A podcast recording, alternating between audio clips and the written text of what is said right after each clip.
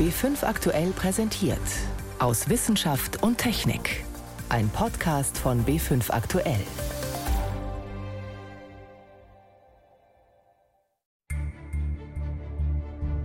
»2020 ist das Jahr, in dem uns ein Virus fest im Griff hat.« Es ist ernst. Nehmen Sie es auch ernst. Seit der deutschen Einheit, nein, seit dem Zweiten Weltkrieg, gab es keine Herausforderung an unser Land mehr, bei der es so sehr auf unser gemeinsames, solidarisches Handeln ankommt. Es ist das Jahr, in dem der Mond um zwei Kilo leichter wird, dank einer ehrgeizigen Mission. Das Raumschiff ist auf dem richtigen Kurs. Hiermit verkünde ich, dass die Mondmission mit der Rakete Langer Marsch 5 erfolgreich gestartet ist. Es ist das Jahr, in dem ein bayerischer Forscher einen ganz speziellen Anruf erhält. This is Stockholm. Und ich habe gedacht, oh ja, ja, ja, ja, so schlimm ist es mit mir jetzt schon. Weil ich hatte es wirklich nicht erwartet. Und es ist das Jahr, in dem Forscher Angst haben, auf dem arktischen Eis einzubrechen. Es ist schon ein ganz eigenes Gefühl. Man steht auf einer Eisoberfläche und plötzlich tut es ein paar Schläge, ein paar laute Donnergrollen. Das Eis fängt an zu zittern und dann reißt entweder direkt vor einem so ein Riss auf oder was eigentlich noch dramatischer ist, springen die Eisschollen neben einem, dort wo eben noch flaches Eis lag, auf. Das und vieles mehr erwartet Sie in der kommenden Stunde. Und damit herzlich willkommen zum Blick zurück auf das Wissenschaftsjahr 2020. Im Studio Martin Schramm. Niemand hört es gerne, aber es ist die Wahrheit. Wir leben nicht in der Endphase der Pandemie, sondern immer noch an ihrem Anfang. Warnt uns alle Bundeskanzlerin Angela Merkel im April. Und sie sollte Recht behalten. Das Coronavirus hat unseren Alltag über Monate hinweg dramatisch verändert. Von Anfang des Jahres bis heute. 7. Januar 2020. Es läuft der erste Radiobericht in Deutschland überhaupt zum Thema Corona. ARD-Korrespondent Steffen Wurzel berichtet von rund 60 Infizierten in der chinesischen Stadt Wuhan. Wie gefährlich die Lungenkrankheit genau ist, ist unklar. Die ersten Fälle gibt es wohl schon Wochen oder gar Monate vorher. Ausgangspunkt? Offenbar ein Wildtiermarkt in Wuhan. An Silvester erfährt die Weltgesundheitsorganisation WHO über einen Pressebericht davon und fordert China auf, Informationen zu liefern. Nach dem ersten Radiobericht geht es Schlag auf Schlag. Der erste offizielle Tote am 9. Januar in China. Zwei Wochen später ist das Virus in Europa, in Frankreich und kurz darauf in Bayern. Mitarbeiter des Autozulieferers Webasto haben sich angesteckt. Der Infektiologe Clemens Wendner behandelt den ersten von ihnen im Krankenhaus Schwabing. Dem Patienten geht es sehr gut, er ist fieberfrei. Doch das vermeintlich harmlose Bild der Erkrankung wandelt sich bald. Immer mehr Menschen stecken sich an, etwa bei einer Karnevalssitzung Mitte Februar in Heinsberg. Die WHO gibt der Krankheit einen Namen, Covid-19.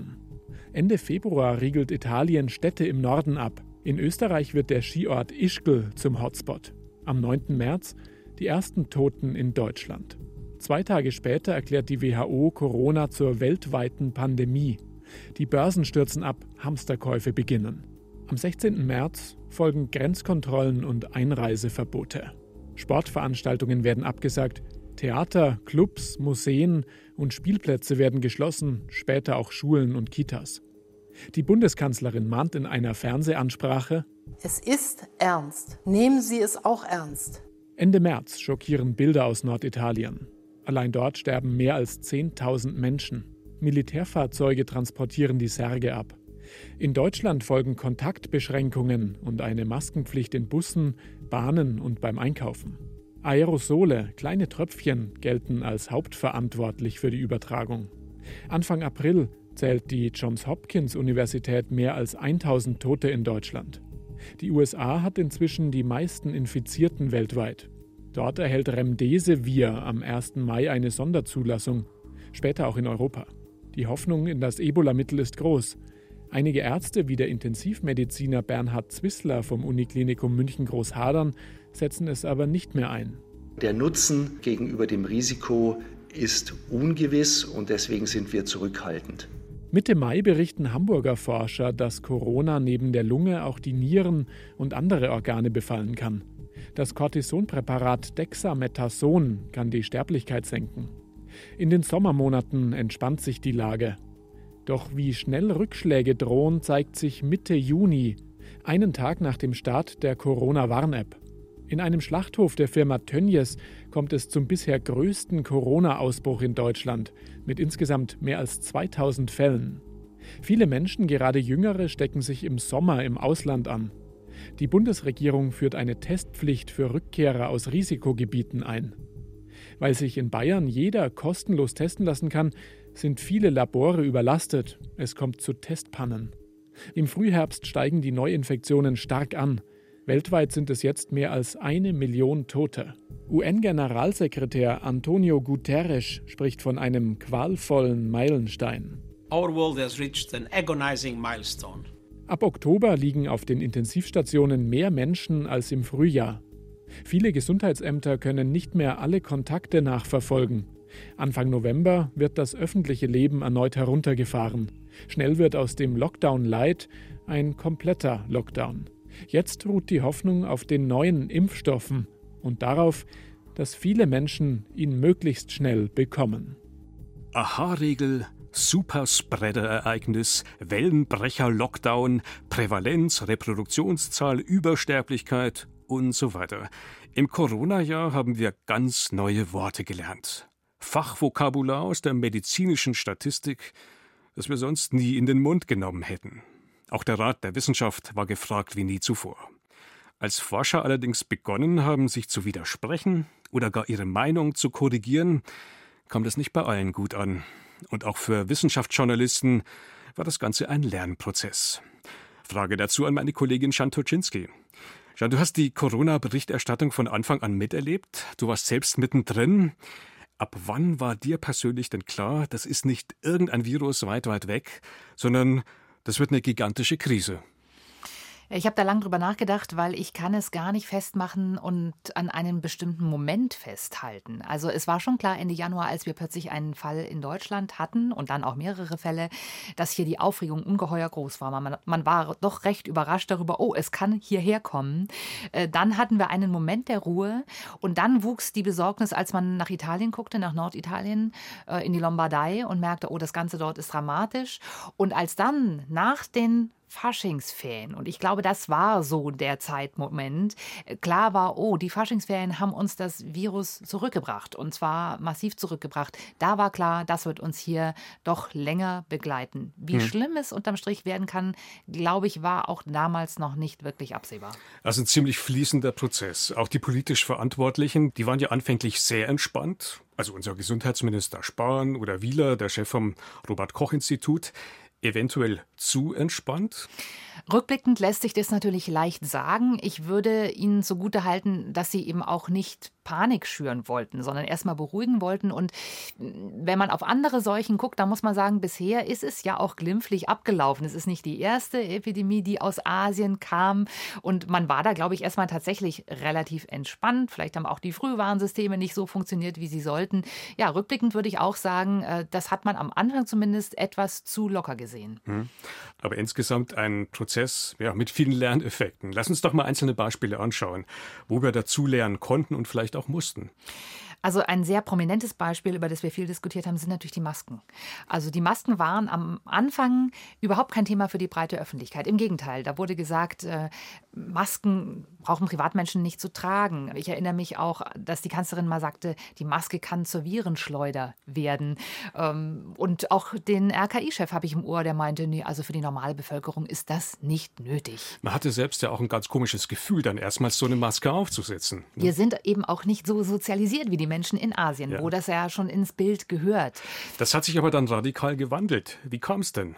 Dass man da am Anfang so daneben lag. Also ich glaube, es gab erstmal auch einen ganz pragmatischen Grund dafür, dass die Masken nicht empfohlen wurden. Wir hatten nämlich schlicht nicht genug davon. Und es gab die große Sorge, wenn die Menschen jetzt anfangen, sich mit den Masken einzudecken, mit den OP-Masken, dann fehlen die dort, wo sie gebraucht werden, nämlich in den Krankenhäusern.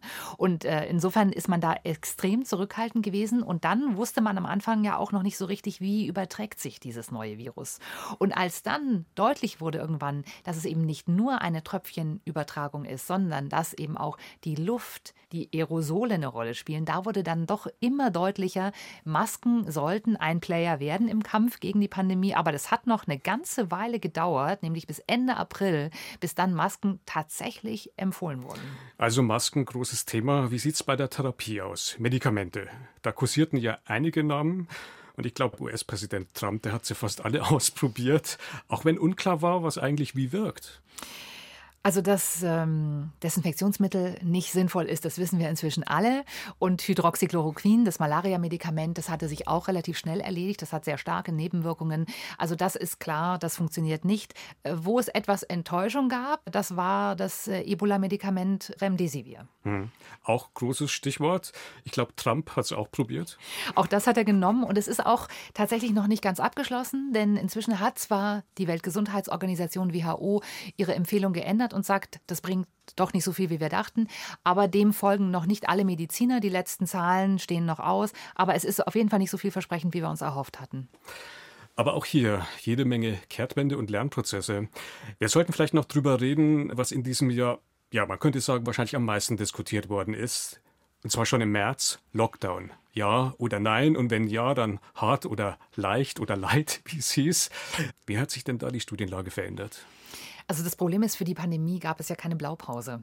Äh, und das ist auch bis heute das Problem. Ja? Also man hat natürlich in einer Notlage, wo man gesagt hat, wir müssen das Virus stoppen, gesagt, okay, das ist wirklich die harte Methode, alles runterzufahren. Auch die Schulen, die wurden ja noch vor dem Lockdown geschlossen. Äh, eine Maßnahme, die bis heute auch umstritten ist.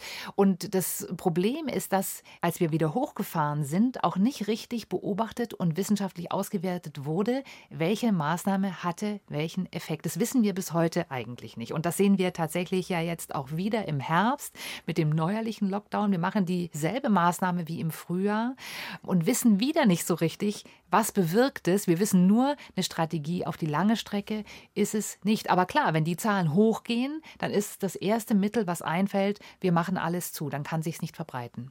Also jede Menge Beispiele, wo die Studienlage auch mal dünn ist, vielleicht auch mal widersprüchlich und wo Standpunkte verworfen werden, korrigiert werden. Gleichzeitig gab es aber eine ganz klare Erwartung an die Wissenschaft, speziell an die Virologen. Bitte liefert uns die endgültigen Wahrheiten. Ausgereift, gut abgepackt. Konnte das nur schiefgehen? Ja, das ist ein falsches Verständnis von Wissenschaft. Also dieser Austausch äh, der Wissenschaft über Thesen. Man macht äh, eine These und überprüft sie dann. Ähm, und dann diskutiert man die. Und da gibt es verschiedene Meinungen und verschiedene Argumente. Das ist in der Wissenschaft eigentlich normal. Aber das nicht in der Öffentlichkeit. Und das kennen wir nicht aus der Öffentlichkeit. Das ist genau der Punkt. Das haben wir dieses Jahr zum ersten Mal quasi live mitbekommen. Und dann haben die Medien daraus auch persönliche Konflikte, Widersprüche inszeniert, muss man teilweise sagen. Und ich glaube, es ist tatsächlich ein falscher Anspruch an die Wissenschaft zu sagen, bitte sagt uns, was wir tun sollen. Es ist vor allen Dingen ein falscher Anspruch an eine Disziplin. Denn eine Disziplin hat ja immer einen ganz bestimmten Blickwinkel auf die Dinge. Und es hat sich dann im Laufe der Pandemie durchgesetzt, dass man Gremien gebildet hat, dass man verschiedene Disziplinen an einen Tisch geholt hat, was sicher sinnvoll ist. Aber da haben Einzeldisziplinen tatsächlich vielleicht sogar etwas zu viel Gehör teilweise bekommen. 2020 war also auch das Jahr der Virologinnen und Virologen. Aus Außenseitern, von denen kaum einer wusste, was genau sie eigentlich machen, wurden Stars, Helden im weißen Kittel, die es plötzlich auf die Titelblätter großer Nachrichtenmagazine schaffen, die Talkshows bevölkern und deren Stimmen plötzlich allgegenwärtig sind in allen möglichen Podcasts. Hallo, guten Tag. Guten Tag, Sie kennen sicher alle meinen Namen. Sie erkennen mich an meinen schönen Haaren. Hab den weißen Kittel an, der sieht gut aus. Haue für euch jeden Tag den Podcast raus. Hallo. Die Berliner Punkband ZSK widmet Christian Drosten einen Song und der ist auch noch durch und durch freundlich gemeint. Punks finden einen Virologen cool, der oft so nüchtern und trocken ist, dass es staubt.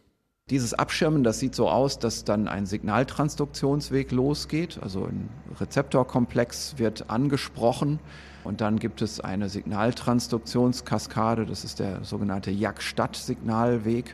Doch trotz solcher Erklärungen führt Drostens Podcast seit Frühjahr die Abrufzahlen des ganzen ARD-Hörfunks an.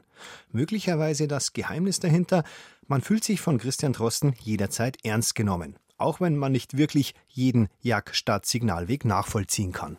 Also ist übrigens mal wieder ganz grob vereinfacht hier. Drosten korrigiert sich, räumt Fehleinschätzungen ein und er erklärt immer wieder, dass Wissenschaft genau so funktionieren muss. Damit wurde er zur obersten Instanz unter den Corona-Deutern. Es wird losgehen mit einer Pressekonferenz und dann werden wir ab zwei die ersten Bürger empfangen. Hendrik Streeck, der andere bekannte Virologe. Während Drosten in der Charité weltweit den ersten Corona-Test entwickelt, untersucht Streeck im Kreis Heinsberg in Schutzkleidung die Bevölkerung auf Coronaviren und Antikörper. Ich selber werde auch wahrscheinlich hier in Heinsberg die Tage übernachten, damit ich jeden Tag vor Ort sein werde, aber ich werde definitiv die Zeit hier sein. Streeck hatte von Anfang an für einen offeneren Umgang mit der Pandemie plädiert als Drosten. Das passte praktischerweise gut zur Linie von NRW-Ministerpräsident Armin Laschet. Ehe Streeck sich versah, wurde er zu einer Art Schachfigur im Duell zwischen Laschet und Markus Söder um die Corona-Deutungshoheit in Deutschland. Schnelle Ergebnisse sollte er liefern aus Heinsberg, um damit weitere Entscheidungen der Politik zu unterfüttern. Als Streeck die mit Hochdruck gewonnenen Erkenntnisse im April wie geplant in einer Pressekonferenz vorstellte, statt sie in einem Journal zu veröffentlichen, brach ein Tsunami der Kritik über ihn herein. Also mich hat es wirklich extrem überrascht, weil ich auch immer noch davon überzeugt bin, wir haben da eine fantastische Studie gemacht und auch sehr schnell die Ergebnisse geliefert. Aber dass man dann dafür so angegangen wird, damit habe ich nicht gerechnet. Da werde ich auch noch einige Wochen mit zu tun haben. Dazu kam, dass sich Streeck von einer umstrittenen PR-Agentur helfen ließ. Von einem Tag auf den anderen war der junge, aufstrebende Professor persona non grata im ganzen Land. Mittlerweile ist er halbwegs rehabilitiert, aber das Coronavirus war für den Virologen Hendrik Streeck wohl eine ganz besondere Erfahrung.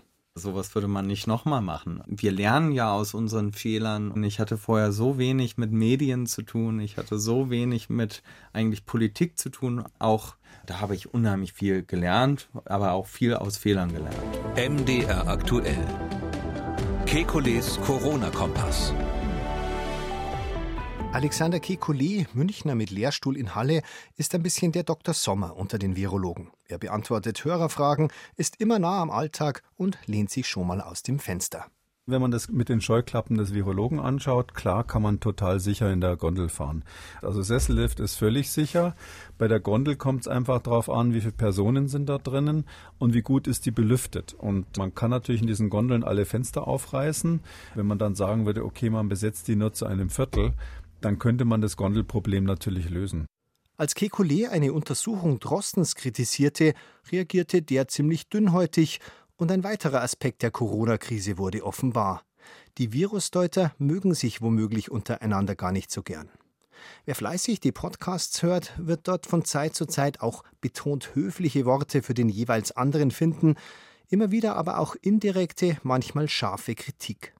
Die Betreffenden direkt gefragt sehen das allerdings anders. Streit unter Wissenschaftlern sei normal, Animositäten von den Medien konstruiert. Christian Trosten jetzt nur mal das Beispiel Kekulé, das, was der sagt, ist praktisch immer richtig. Das kann ich so ganz freimütig sagen. Das ist einfach richtig, was der sagt. Und der sagt das Gleiche wie ich.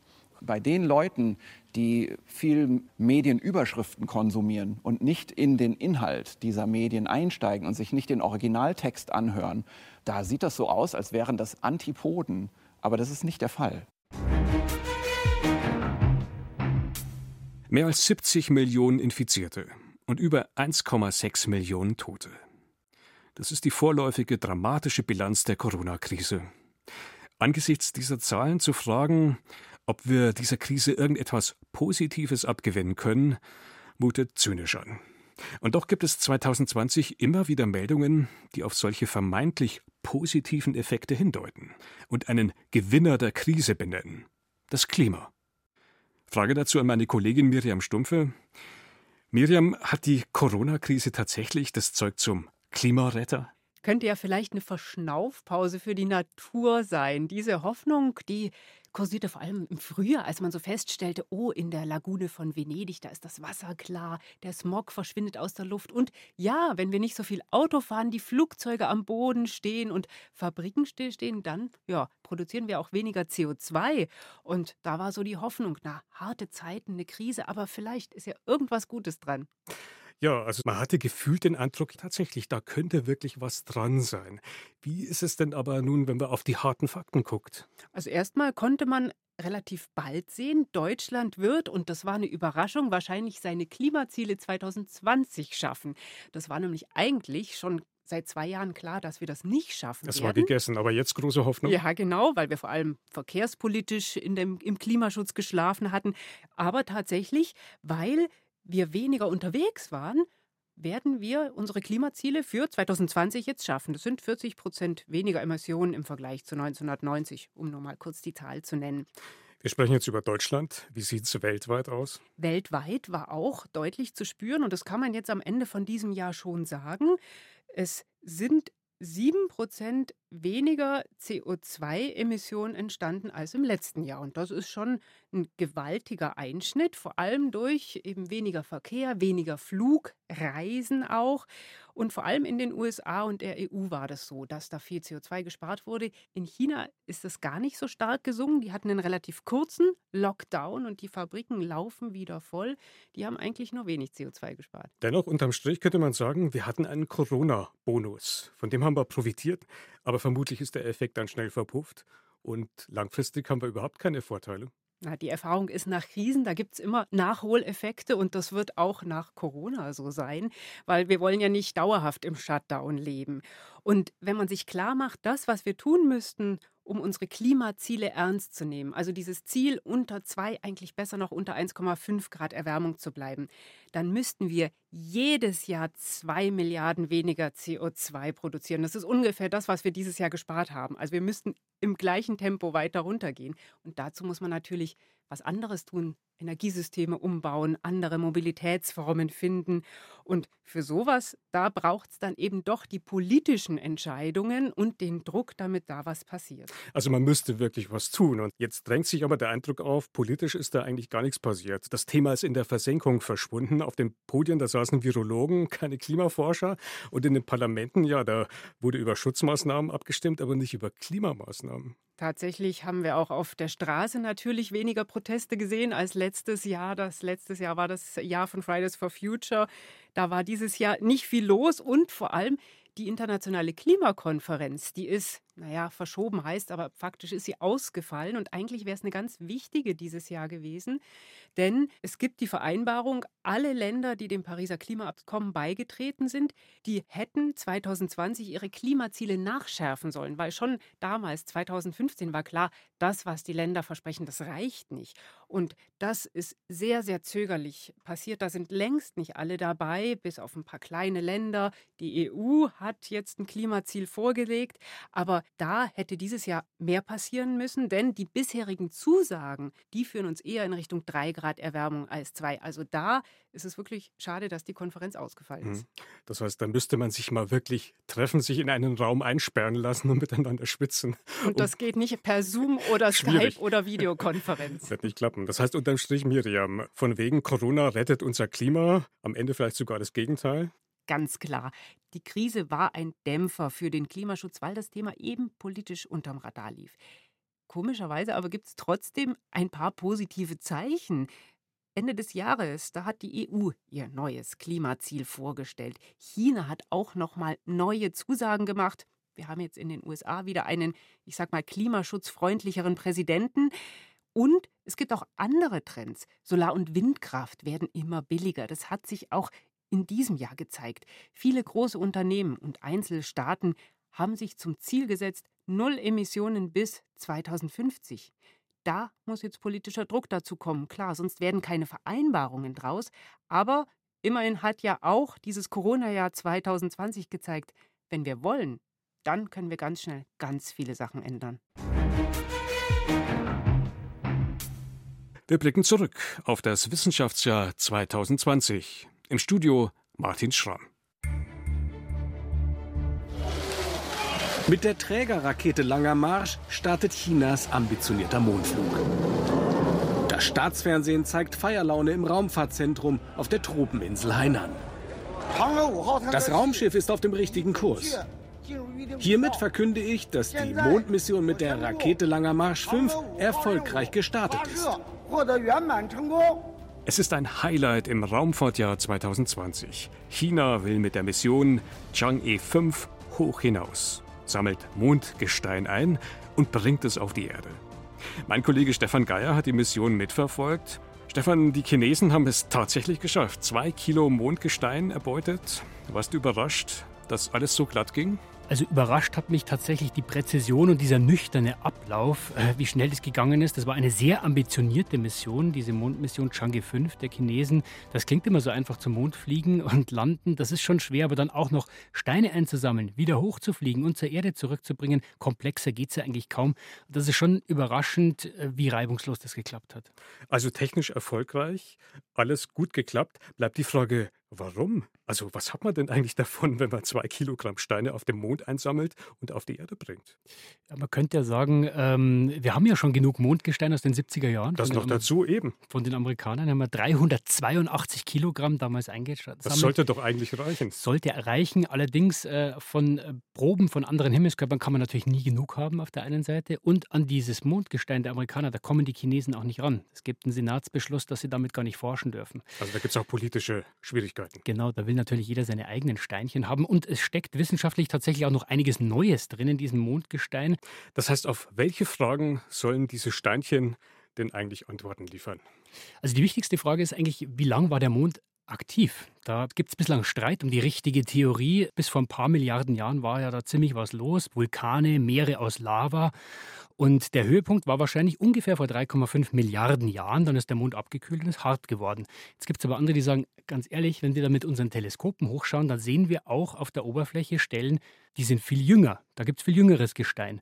Und deswegen hat man diese Landestelle jetzt neben einem ehemaligen Vulkan gesucht und diese Steine eben dort gesammelt. Und äh, die können dann hoffentlich verraten, wie lange der Mond vulkanisch aktiv war. Also das Alter bestimmen. Und das kann man dann auch auf andere Planeten übertragen, wie zum Beispiel den Mars. Also für Forscher ganz spannende Fragen.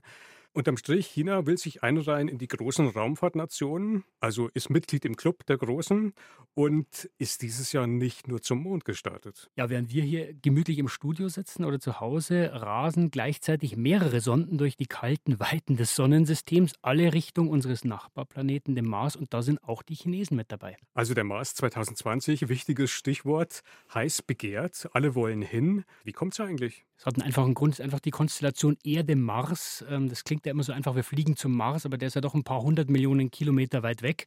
Und da muss man sich genau überlegen, wann fliegt man los. Und das geht alle zwei Jahre ungefähr so ein Fenster auf. Das dauert wenige Wochen. Da brauche ich besonders wenig Treibstoff und bin dann relativ schnell, heißt beim Mars eben nur sieben Monate. Und dieses Fenster war eben dieses Jahr Juni, Juli. Deswegen haben alle versucht, dieses Fenster gezielt zu nutzen. Also die Gelegenheit schlechthin. Wer rast denn da jetzt alles Richtung Mars? Also die Chinesen haben wir schon gesagt, die USA natürlich, die haben es gerade noch geschafft im Zeitfenster und erstaunlicherweise die Vereinigten Arabischen Emirate. In der Tat erstaunlich. Wieso ausgerechnet die Arabischen Emirate? Die sind ja bislang nicht so richtig aufgefallen in der Richtung, oder? Nein, aber es ist schon ein Trend, den man seit einigen Jahren beobachten kann, dass immer mehr kleine Länder in die Raumfahrt investieren. Indien zum Beispiel auch hat eine Sonde zum Mars geschickt, vor ein paar Jahren auch versucht, auf dem Mond zu landen. Da sagen manche verächtlich die Raumfahrtzwerge, aber bei den Vereinigten Arabischen Emiraten, die haben diese Hope-Mission gestartet, also die Hoffnung, erstmal die Hoffnung, dass es klappt und äh, dann gleich zum Mars. Das äh, ist schon erstaunlich, dass das geklappt hat. Vor allem auch entgegen allen Widrigkeiten von Corona haben sie es gerade noch geschafft, dieses Ding ins All zu schieben, Richtung Mars. Hm, aber auch da stellt sich ja genau die Frage, wieso wollen die Arabischen Emirate auf den Mars? Naja, sie wollen einfach die technischen Gegebenheiten vor Ort weiterentwickeln. Also da geht es um wirtschaftliche Bedeutung, da geht es ja um viel Hightech, viel Know-how, aber es ist tatsächlich auch wissenschaftlich interessant. Ja? Der Mars hat eine sehr dünne Atmosphäre und dieser Satellit, diese Sonde der Vereinigten Arabischen Emirate soll die Mars-Atmosphäre durchpflügen und so eine Art Wettervorhersage machen für den Mars. Wir suchen immer noch Indizien, wie hat sich der Mars verändert, vielleicht auch Indizien dahin, hat es vielleicht mal Leben auf dem Mars gegeben. Ja, und dann sind eben noch die zwei großen Missionen gestartet. China, wir haben es erwähnt, und die USA. Die NASA, klar, die nutzen gefühlt jedes Fenster, alle zwei Jahre eine neue Mission. Diesmal haben sie so eine Art Spielplatz für Ingenieure zum Mars geschickt. Da ist ein Rover dabei, ein Bohrer, eine kleine Hubschrauberdrohne. Also man will das erste Mal tatsächlich auf dem Mars auch weitere Strecken fliegen. Und kleine Probenbehälter, das sind so Röhrchen, so dick wie der Hals einer Weinflasche ungefähr, Steine sammeln und aufheben für eine spätere Rückführmission. Also das, was die Chinesen jetzt in den letzten Wochen auf dem Mond gemacht haben, Marsgestein auf die Erde, das wäre natürlich der nächste große Schritt. Und China von der Komplexität her fast die größte Mission, auch eine Sonde, eine Station und einen Rover. Das heißt, Stefan, dein Fazit für 2020. Nicht nur ein Corona-Jahr, sondern auch ein Mars-Jahr? Auf jeden Fall, vor allem wenn man sich eben anschaut, wie sehr Corona die ganze Welt in Atem gehalten hat, dann muss man schon sagen, also was die Weltraummissionen anbelangt, vor allem Mars, aber auch Mond, auch bei der Internationalen Raumstation, da hat erstaunlich viel stattgefunden und geklappt von dem, was geplant war. Viele kleine Puzzleteile eben, da hat es das Virus tatsächlich mal, würde ich sagen, nicht geschafft, alles durcheinander zu bringen. Corona hat 2020 vieles durcheinandergewirbelt. Doch ein Ritual hat sich nicht geändert. Im Oktober klingelt bei einigen Forscherinnen und Forschern das Telefon. Stockholm ist dran, das Nobelpreiskomitee, mit einer wichtigen Botschaft. Geklingelt hat es auch bei Reinhard Genzel, Direktor am Max-Planck-Institut für extraterrestrische Physik in Garching bei München. Ich war heute Morgen in einer virtuellen Konferenz, wie wir das das ganze Jahr so machen. Dann kommt das Telefon und dann sagt da jemand, this is Stockholm. Und ich habe gedacht, oh ja, ja, ja, ja, so schlimm ist es mit mir jetzt schon. Weil ich hatte es wirklich nicht erwartet. Reinhard Genzel bekommt gemeinsam mit zwei Kollegen aus den USA und Großbritannien den Physik-Nobelpreis. Und zwar für die Jagd nach exotischen Giganten im All. Von denen verbirgt sich einer mitten in unserer Milchstraße. Es sind ganz schöne Kolosse, mit denen sich die drei diesjährigen Physik-Nobelpreisträgerinnen da eingelassen haben. Um nicht zu sagen die gigantischsten Objekte, die in unserem Universum unterwegs sind, schwarze Löcher. Extrem dichte und extrem massereiche Brocken, deren Anziehungskraft ist so groß, dass sie alles verschlingen, was ihnen in den Weg kommt. Staub, Gase, ganze Planeten und Sterne. Der deutsche Physiker Reinhard Genzel war mit seiner Kollegin Andrea Gass diesen kosmischen Ungetümen jahrzehntelang auf der Spur. Allerdings, und das hat der frisch gekürte Physiknobelpreisträger heute Nachmittag auch betont, es ist die Leistung seines ganzen Teams. Eine gebührende Ehre auch für das Team, was hier 30 Jahre lang geschuftet haben, uns immer besser zu machen, sodass wir also auf diese 8000 Meter Berge, wie ich immer sage, heraufklettern konnten. Und ich bin da wahnsinnig dankbar. Hohe Berge der Forschung sind es tatsächlich, die die Physiker Genzel und seine US-amerikanische Kollegin Gass erklommen haben. Denn sie haben es als Erste geschafft, die schwarzen Löcher experimentell nachzuweisen und zu zeigen, auch in der Mitte unserer Galaxie, der Milchstraße, wohnt ein schwarzes Loch, so schwer wie vier Millionen Sonnenmassen. Weil die Anziehungskraft dieser Giganten so stark ist, dass sie nicht einmal Licht wieder weglassen, sind sie äußerst schwierig zu entdecken. Genzel und Gaes waren die ersten, die mit den besten Teleskopen der Welt die Bewegungen der Sterne rund um ein schwarzes Loch herum beobachtet haben und so indirekt bewiesen haben, dass es sie tatsächlich gibt. Für Andrea Gaes, erst die vierte Nobelpreisträgerin, ist diese Entdeckung bis heute ein ganz besonderer Moment. Das erste Gefühl ist Zweifel. Man muss ja hinterfragen, was man da sieht. Und natürlich Aufregung, wenn man merkt, dass man an der vordersten Grenze der Forschung ist. Da draußen muss man erst recht immer anzweifeln, was man sieht. Der dritte im Bunde, der Brite Roger Penrose, hatte es in den 60er Jahren am Schreibtisch mit den schwarzen Löchern aufgenommen. Er hatte neue mathematische Methoden erfunden, um theoretisch zu zeigen, es gibt sie, die schwarzen Löcher. Auch wenn Albert Einstein lange daran gezweifelt hatte, seine allgemeine Relativitätstheorie war der Grundstein für die Berechnungen. Damit haben alle drei verlässliche Methoden geschaffen, um die Dynamik und Entwicklung unseres Universums besser zu verstehen. Reinhard Genzel arbeitet immer noch an Verbesserungen, denn, wie er sagt, die Teleskope, mit denen man heute Objekte im Universum aufspüren und vermessen kann, müssen noch viel genauer werden. Und damit äh, hoffen wir dann nochmal bessere Messungen machen zu können. Das Geheimnis ist, noch präziser messen. Den berühmten Anruf aus Stockholm erhalten auch die beiden Genforscherinnen Emmanuelle Charpentier und Jennifer Doudna. Die beiden können allerdings nicht wirklich überrascht sein. Seit sie vor acht Jahren ihre wissenschaftlichen Ergebnisse veröffentlicht haben, werden sie als heiße Kandidatinnen gehandelt. Sprich, die Welt der Wissenschaft ist sich einig. Der Nobelpreis an die beiden geht absolut in Ordnung. Das amerikanische Time Magazine zählt sie zu den 100 einflussreichsten Persönlichkeiten unserer Zeit. Kein Wunder also, dass ein Treffen mit Emmanuel Charpentier eine organisatorische Herausforderung ist. Das war auch schon im Jahr 2015 so. Wenn man ihr gegenüber sitzt, wird schnell eins klar. Der ganze Rummel ist ihr mit Verlaub wurscht. Sie ist konzentriert, spricht mit leiser Stimme und denkt nur an ihre Arbeit. Als die Forschungsgemeinde begann, CRISPR-Cas9 zu benutzen, da wurde mir wirklich klar, alle haben auf eine gute Technologie gewartet, um in die Gene eingreifen zu können.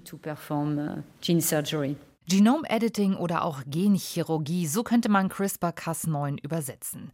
CRISPR, das ist die komplizierte Abkürzung für die Teile der DNA, also der Erbanlagen in Bakterien, die sich verteidigen können. Diese perfekte Verteidigungsstrategie wurde 2012 veröffentlicht und der nächste Schritt lag nahe. Wenn Bakterien das können, warum dann diese Technik nicht auch für andere Organismen anwenden? Damit kann man Mutationen herbeiführen, ein ganzes Gen verschwinden lassen oder ein Gen ersetzen. Alles in sehr präziser Weise. Es ist gewissermaßen Genchirurgie. Man arbeitet mit Scheren. Es sind programmierte Scheren, die eine Sequenz des Erbguts spalten können. Danach können sie wieder in einem anderen Genom eingesetzt werden. Das CRISPR-System hat die Biotechnologie revolutioniert. Es hat allerdings auch wieder alte ethische Fragen aufgeworfen. Was, wenn die Technik nicht so präzise ist, wie sie sein sollte? Immerhin ist das ein bakterielles System, eigentlich nicht für menschliche Zellen gedacht.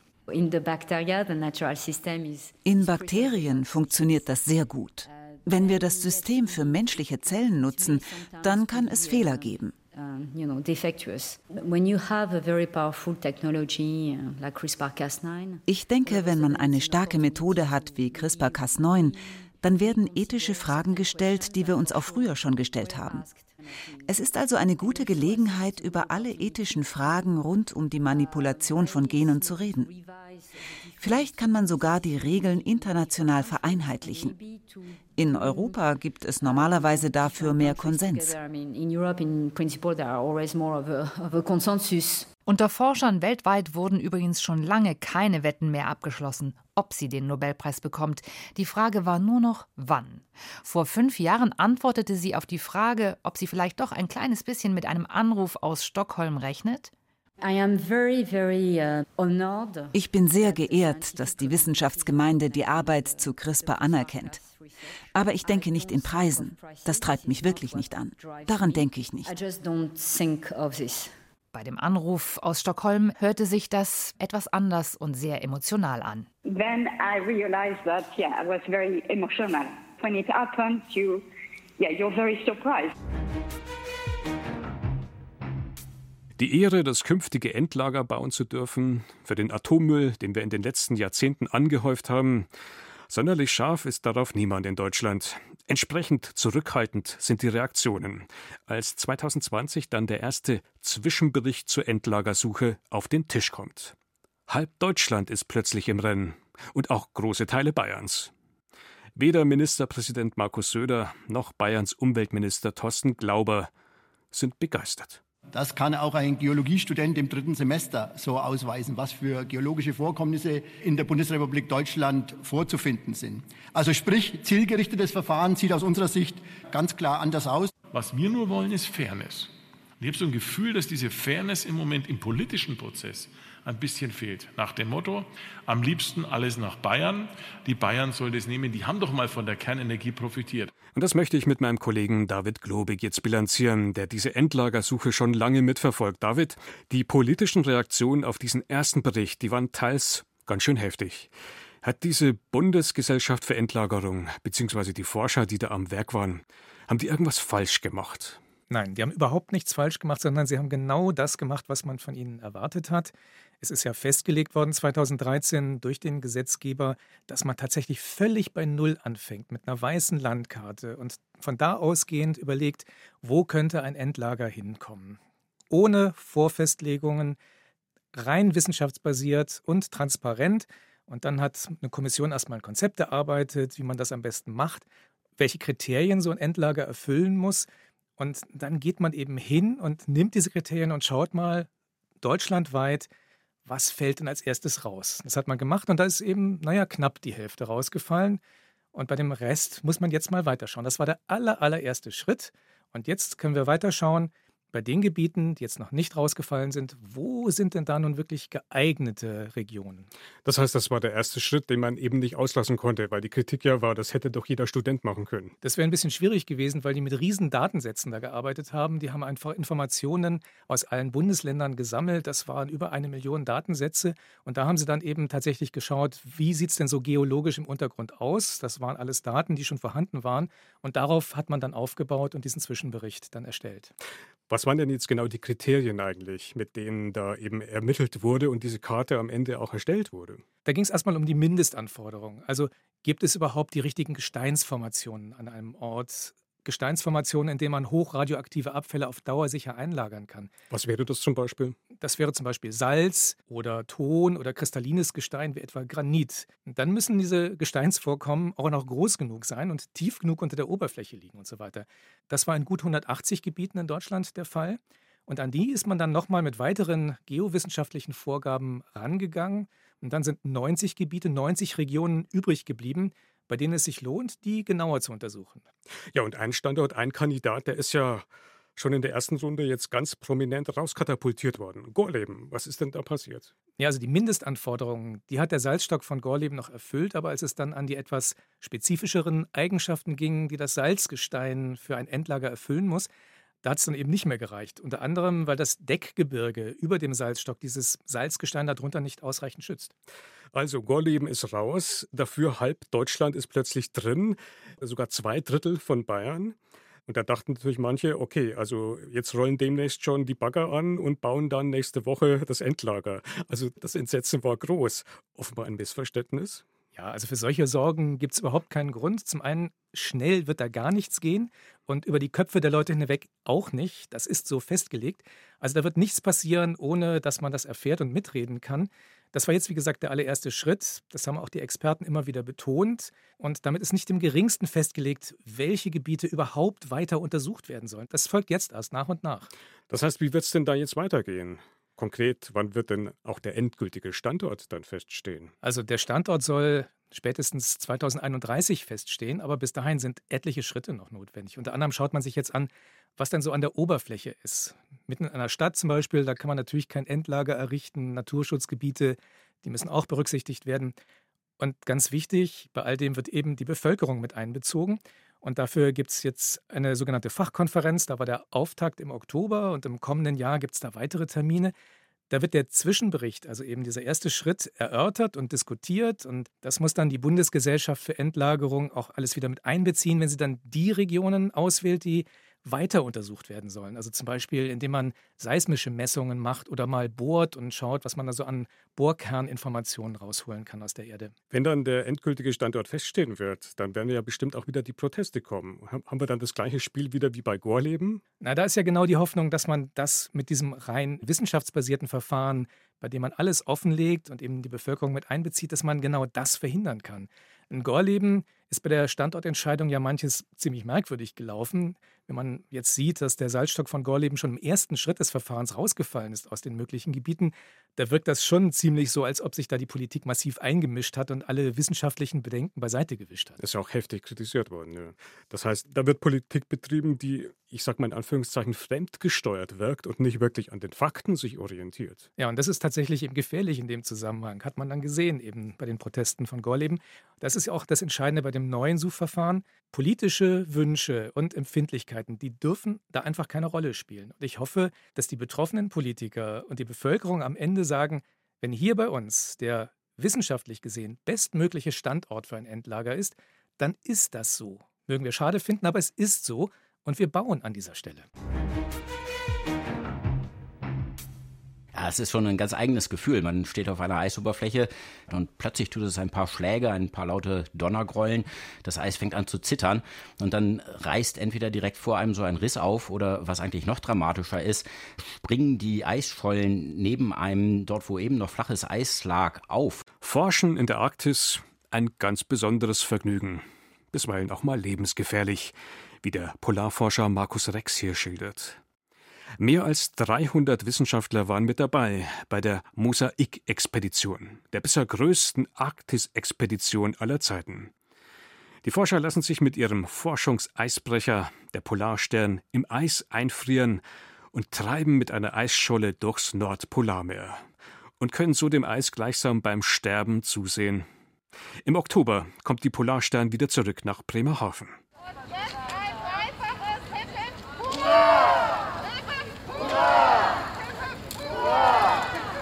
Feierlicher Empfang mit Bundesforschungsministerin Anja Karliczek und Freude über die glückliche Rückkehr, als die Polarstern an ihrem Liegeplatz festgemacht hat. Aber der Hintergrund der Mosaikexpedition, nämlich der Klimawandel, ist ernst. Daran lässt Expeditionsleiter Markus Rex keinen Zweifel. Man brauche keine Messinstrumente, um zu sehen, dass das Eis stirbt. Wir haben wirklich das Eis verschwinden gesehen. Direkt am Nordpol haben wir völlig marodes, aufgeschmolzenes, durchlöchertes Eis gefunden. Im Winter waren unsere Temperaturen 10 Grad höher als das, was Fridtjof Nansen vor 125 Jahren beobachtet hat.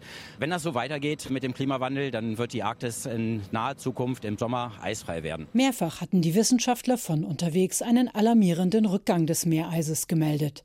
Die Direktorin des Alfred Wegener Instituts, Antje Boetius. Wenn wir die weißen Teile der Erde zum Verschwinden bringen, wenn das Weiße der Erde, was ja das Sonnenlicht reflektiert und unser Klima überhaupt zu dem macht, wie wir es als Menschen können, wenn das verschwindet, dann leben wir in einem anderen Planeten, der uns Menschheit nicht gut tut. Die Aufgabe der Wissenschaft sei auch zu warnen. Dann sind das die Schreckensbotschaften, wo wir sagen müssen, die müssen wir ansprechen, wir müssen Wahrheiten vermitteln, das tun wir als Forscherinnen und Forscher. Mosaik gilt als bisher größte Arktis-Expedition.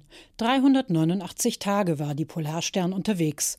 Sie hatte sich einfrieren lassen und war mit einer Eisscholle durchs Nordpolarmeer gedriftet.